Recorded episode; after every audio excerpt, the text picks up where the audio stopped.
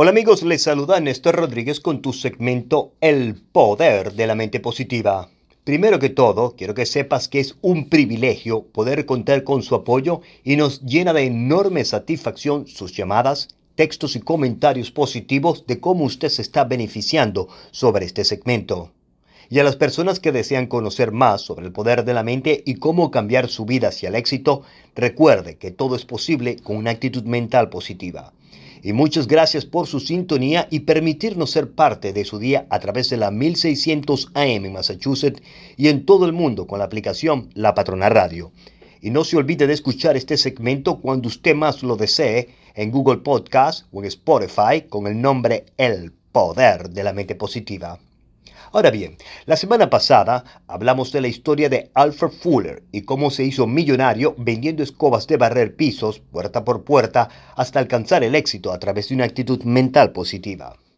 Esta semana, preste mucha atención, hablaremos de la historia del capitán Edward Rickenbacker, que era uno de los hombres más prósperos y estimados de los Estados Unidos, una historia que conseguí en cómo alcanzar el éxito a través de una actitud mental positiva. El capitán Eddie tal como le decían cariñosamente, era un símbolo de fe, integridad, entusiasmo por el trabajo y sentido común. Quienes le conocieron, asistieron a sus conferencias o leyeron su libro, siete superaron la prueba, se han sentido inspirados por el símbolo que él representa. El barco en el que él transportaba el capitán Eddie y a su tripulación naufragó en el Pacífico. En el transcurso de la primera semana no pudo hallarse rastro del accidente. Durante la segunda semana tampoco.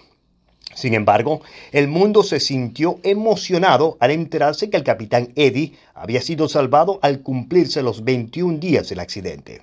Ahora bien, imagínese usted al capitán Eddie y a su tripulación en tres balsas en el Pacífico, sin nada a la vista más que el cielo y el mar.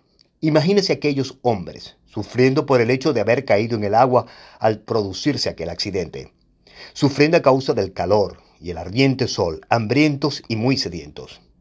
Imagínese también, después, las tres balsas sujetas entre sí y cada miembro de la tripulación, inclinando la cabeza para rezar o bien escuchando con mucha atención la lectura del Salmo 23 de los versículos 31 al 34 del capítulo 6 de San Mateo. Dice así, no os inquietéis, pues diciendo, ¿qué comeremos o qué beberemos? ¿Cómo vestiremos? Por todas esas cosas de afán, vuestro Padre Celestial sabe las que necesitáis. Buscad primero el reino y su justicia, y todo eso se os dará por recompensa. Así que no, no inquietéis por el día de mañana, que el día de mañana atraerá su inquietud. A cada día le basta su afán. Ahora bien, ya que usted se imagina la escena, veamos directamente lo que escribió el capitán Eddie en su libro. Tal como ya lo he dicho anteriormente, en ningún momento perdí la fe de nuestro rescate definitivo, pero los demás no parecían compartir plenamente mi estado de ánimo. Mis compañeros empezaban a divagar sobre lo que había más allá de la muerte y a pensar en ello en relación con su propia vida. Él afirmó con certeza que en ningún momento dudé que nos iban a rescatar. Traté de comunicar mi filosofía a aquellos hombres, en la esperanza de estimular su deseo de seguir hacia adelante. Mi filosofía, continuaba el capitán Eddie, se basa en el simple la observación de que cuando más había sentido el sufrimiento, las penosas circunstancias, más seguro estaba de que iba a alcanzar la liberación. Ello forma parte de la sabiduría de los más viejos, continúa el capitán Eddie.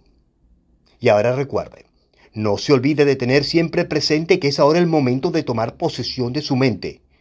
Tomar posesión y empezar a actuar con una actitud mental positiva para alcanzar todos sus éxitos. No para mañana ni para el próximo lunes, es para hoy. Hazlo ahora, por tu bienestar social, por tu situación financiera y por tu familia. Hazlo hoy, hazlo ahora. Desde los estudios de la Patrona Radio se despide Néstor Rodríguez con mucho amor y con un mensaje de esperanza y superación para nuestra extraordinaria comunidad latina en los Estados Unidos de Norteamérica y en el mundo entero con la aplicación La Patrona Radio. Disponga usted de los micrófonos, señora directora Juanita Benítez. Muchas gracias y muy buenas tardes.